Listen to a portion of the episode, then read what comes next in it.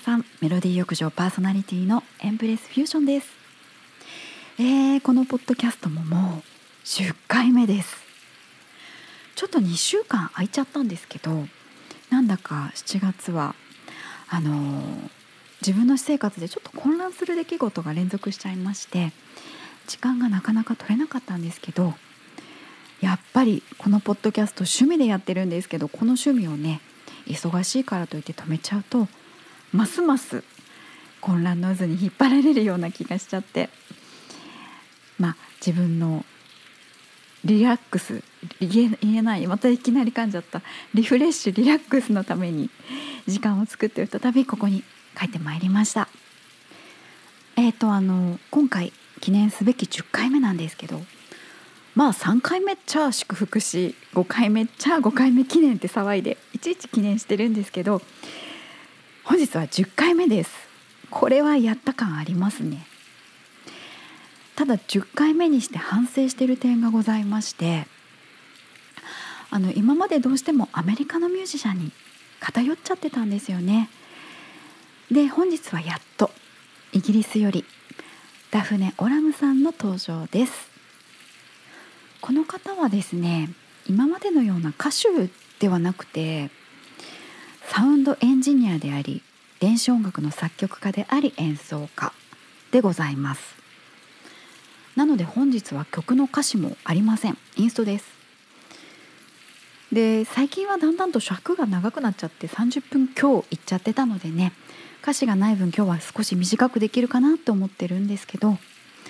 あの人前で話す講習とか全く受けたことない人間なので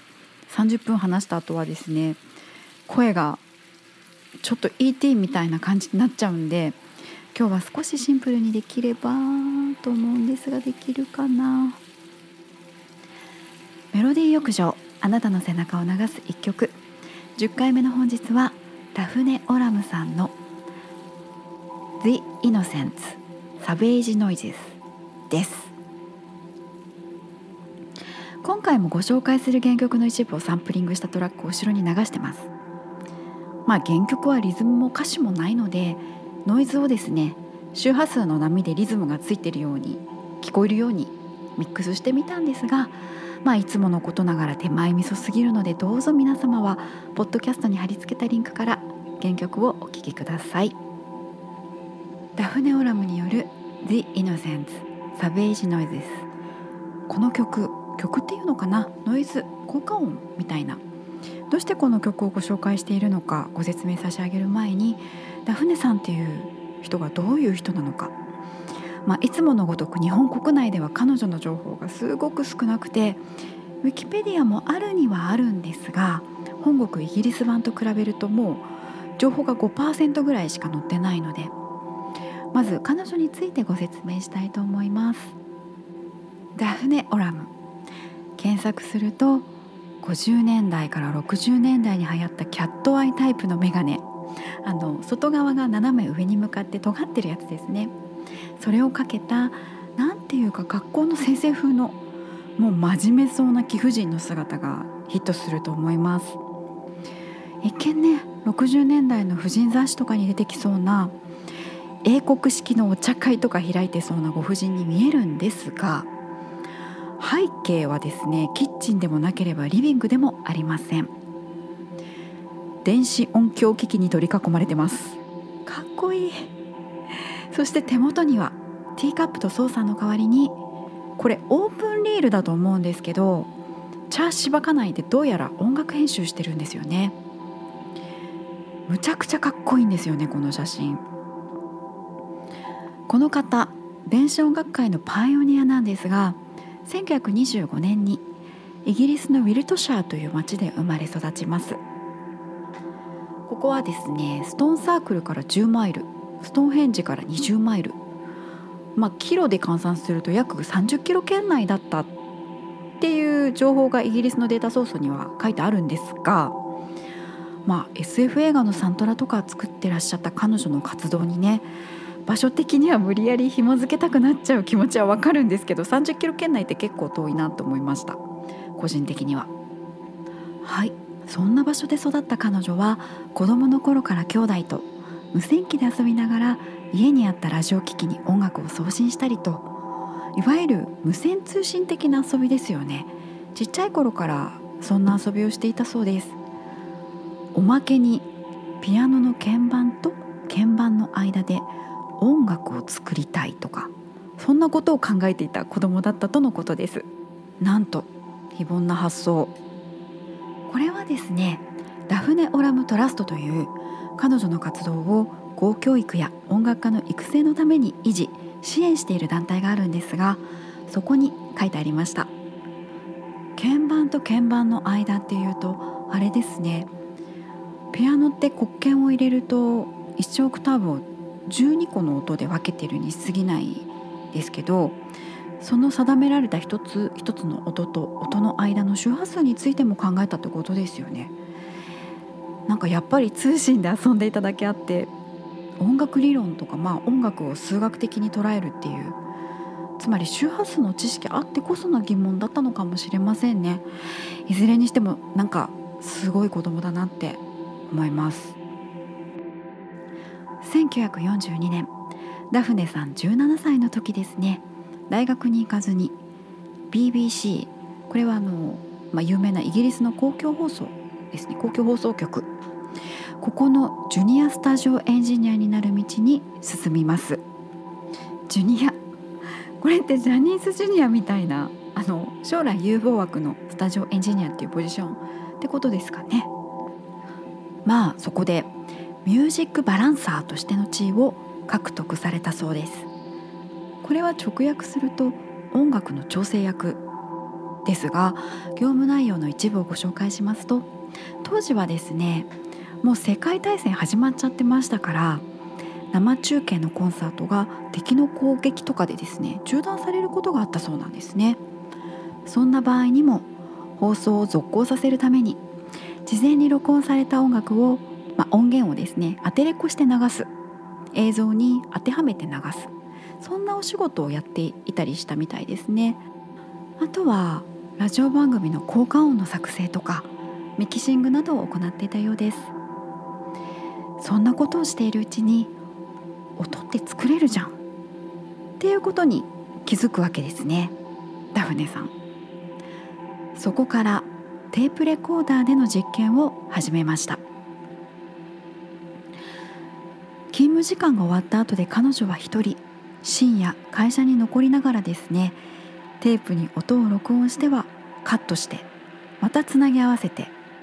ループさせたり速度を落としたり上げたり逆回転させたりと新しい音を作るために夜遅くまで実験を続けていたとのことです。めちゃくちゃ楽しそうですねこの作業。でそんな実験続けてると曲もできてくるんですよね。1940年代作曲にも時間を費やしていく中でオーケストラの演奏に電子的な音響操作を掛け合わせた作品「ステルポイント」を制作します。これはまあアコースティックであるオーケストラに電子的な操作をライブ演奏で組み合わせた最初の構成だと言われているそうです。しかし早すぎたのかこの作品を当時勤めていた BBC では流してもらえなくて結局70年間もお蔵入りして2016年にやっとシヴァ・フェシャリティという実験音楽の作曲家とロンドンコンテンポラリーオーケストラとのコラボによってやっと日の目を見たそうです。1950年代ダフネさんは音楽スタジオのマネージャーへと昇進します。そこから BBC 側にさまざまな電子音楽設備を導入するように働きかけたり電子音楽を制作するために精力的に活動されましてそのうちエクスペリメンタル・エレクトロニック・ワークショップという企画を提案するんですね。エクスペリメンタル・エレクトロニック・ワークショップ。直訳すると実験的な電気体験型講座みたいな感じですけどつまりこのワークショップを実施することで新しい音楽の可能性が開きますよということを会社に提案するんですね。その訴えはすぐには通らないんですがまあ大組織ってそんなものですよね。利益になると判断されるまではなかなか腰が重いと。それでもまあ引き続きダフネさんはサラリーマンですから演劇用の楽曲の制作依頼とかですね多くの制作受注しながら BBC 史上初の完全電子スコアを作成したりと同僚のデスモンド・ブリスコーという方と一緒に BBC のために地道に仕事をこなしていきます。制作依頼が結構来ることで電子音楽の需要の高まりこれを BBC 側もだんだんと感じてくるんですね。そしてついにダフネさんの提案していたワークショップ BBC 乗り気になります。やりましたダフネさん。1958年初頭。BBC はダフネさんとブリスコーさんに。BBC レディオフォニックワークショップを設立する予算を与えました。ちょっと名前が変わっちゃいましたけどね。 Experimental 実験的っていう言葉はなくなっちゃいましたがダフネさんはそこで初代スタジオマネージャーとなります。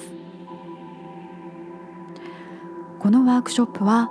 SF もののドラマとかラジオドラマの効果音とかテーマ曲とかそういった音響の制作に焦点を当てたものだったそうです。それでですねワークショップ開設後すぐにダフネさんブリュッセル万国博覧会ここで開催されていた実験音楽の催しに派遣されました。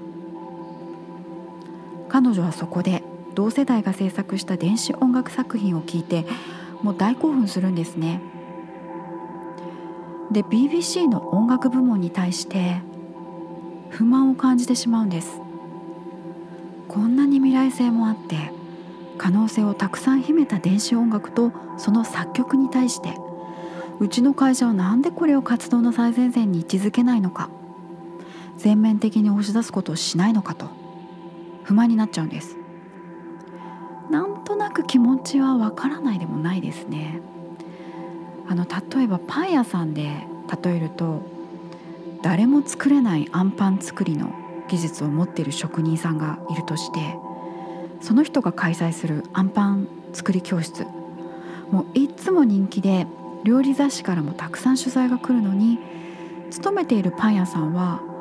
その人が作ったあんパン売りにしてくれない。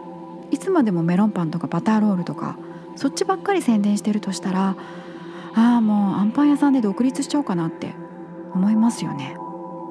なんかすごく知恵を絞っていない例えで恐縮なんですけど。まあそういうことですよ。不満が爆発したダフネさんはワークショップが始まってから1年も経たない。1959年。BBC を退職いたします。当然独立してより自由に音楽実験を続けていきます。ケント州のご自宅で電子作曲のためにオラミックススタジオを設立したダフネさん。彼女はミュージックコンクレートという現代音楽のジャンルがあるんですけどその制作手段の一つである録音テープを操作する技術っていうのに非常に精通してました。ミュージックコンクレートっていうのは、まあ、ウィキペディアからの引用をそのままお伝えしますと人や動物の声鉄道や都市などから発せられる騒音自然界から発せられる音楽音電子音楽曲などを録音加工し再構成を経て創作される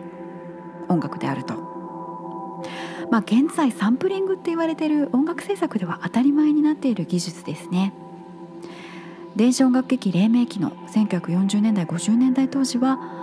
大変珍しい制作手法だったんですね。1968年にビートルズが発表したアルバム「ザ・ビートルズ」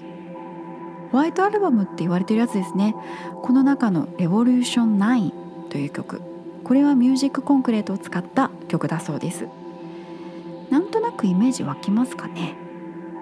ちなみにちょっと面白かったのが映画監督のスタンリー・キューブリックさん。この方が2001年宇宙の旅でこれは音響を上からどういうの入れるかって決めてた時だと思うんですけどミュージックコンクレートのようなゴミはいらないなんて発実現したみたいですね。キューブリックらしいと言いますかそこまで言わなくてもって感じだなって思いました。はい話それましたがテープ操作の技術に長けていて新しい音響効果を次々に生み出していた彼女にはラジオ映画広告展示会コンサートの楽曲制作なんかがもう次々に舞い込みまして1965年にはですね王立芸術アカデミーからも依頼が来たりと大忙しとなります。サラリーマンから独立して本当良かったですよね。にこの頃ダフネさんはクレジットなしで007シリーズ第6作目となる「ドクター・ノー」のサウンドトラックへの音楽提供もされたそうです。これらは1964年の「ゴールドフィンガー」までジェームズ・ボンド映画で使用されていたとのことです。その他にもですね日本では認知度はないけどイギリスでは有名な映像作品へのサウンド提供とかですね。とにかくもう1960年代彼女は引っ張りだこでした。でこの1960年代を通して彼女は自身のプライベートスタジオでオラミックスというプロジェクトを進めておりました。これはどんなプロジェクトかというと 35mm 幅のフィルムにですね直接形状とかデザインをエッチングするんですね。まあ書き込むわけですよ。でそれを光で読み込ませて音に変換すると。そういうシステムおよびその技法を用いた音楽制作。これをオラミックス。でまたこのシステムをオラミックスマシーンとして開発するプロジェクトであったと。ダフネさん曰くあらゆるニュアンスあらゆる微妙なフレージングあらゆる音のグラデーションまたはピッチの変化は書き方を変えるだけで可能でなければなりません。と言ってます。なんだかこうあらかじめ定められた鍵盤に対して定められていない音である鍵盤以外の隠された音に思いを巡らせていた子供時代のオラムさんですね。この想像が可視化されたような制作技法だなって思いました、まあ、簡単に言っちゃうと音程を音符じゃなくて絵でもって自由度を持たせた音楽をもう表現しちゃおうっていうことですよね。まあ、いつものごとく噛んでるしざっくり感もありますけど、まあ、この音楽の視覚化グラフィカルミュージックという考え方はすでに1916年頃から蓄音機で可能であるということが、まあ、予測はされていて20年代には実現されたりはしていたそうでさらに50年代にはですねカナダ国立映画製作庁というところがこの技法で実際に映画のサウンドトラックを作ったりと、まあ、前から布石はあったんですよね。そしてオラミックスのテープへの描写でもって音のニュアンスを制御するという柔軟性これですね60年代当時は革新的なアプローチとして捉えられたそうですこのオラミックスマシーンなんですがこれは現在ロンドンの科学博物館に展示されております。このオラミックスのアプローチって現在ですね音楽制作ソフト、まあ、ロジックとかプロツールスとかキューベースとかいろいろありますけどああいったソフトを使われている方ならあって思うかもしれないですね。そういったソフトの制作画面で見えているオーディオトラック。あの一つ一つの楽器パートに割り当てられた音楽ソフト独自の楽譜みたいなやつですね。周波数とか音の置いてある場所とかを視覚的に表してくれるものなんですけどそれがまさに形状とかデザインが書き込まれたオラミックスの 35mm フィルムを思い起こさせます。そう考えるとオラミックスはニュアンスをデジタルかつ視覚的に制御するっていう概念の走りだったかもしれませんね。オラミックスで制作された曲はきちんとまとめられてアルバム化されたりはしているんですが本日はあえて未発表音源を集めたアルバムからのご紹介とさせていただきます。本日ご紹介する The Innocent Savage Noises なんですがこちらはアルバム The Daphne Oram Tapes Vol. 1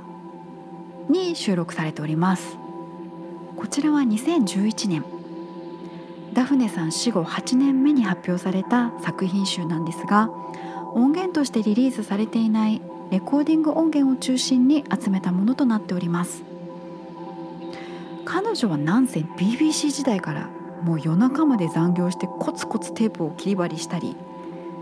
独立されてからもたくさんの制作を請け負ってもうずっとスタジオにこもって作ってましたからものすごい量のアーカイブを残したまま亡くなられたんですね。なんと400を超えるそれらのテープから復元した曲を収めたのがこの2011年発表の「The Daphne Oram Tapes Vol.1」です。本日の曲「The Innocent Savage Noises」はですねジャック・クレイトン監督の1961年のサイコホラー作品「The Innocents」という映画の挿入歌として使用されたものなんですね。挿入歌じゃないか。挿入効果音ですね。この作品は日本では「回転」という放題で公開されたそうです。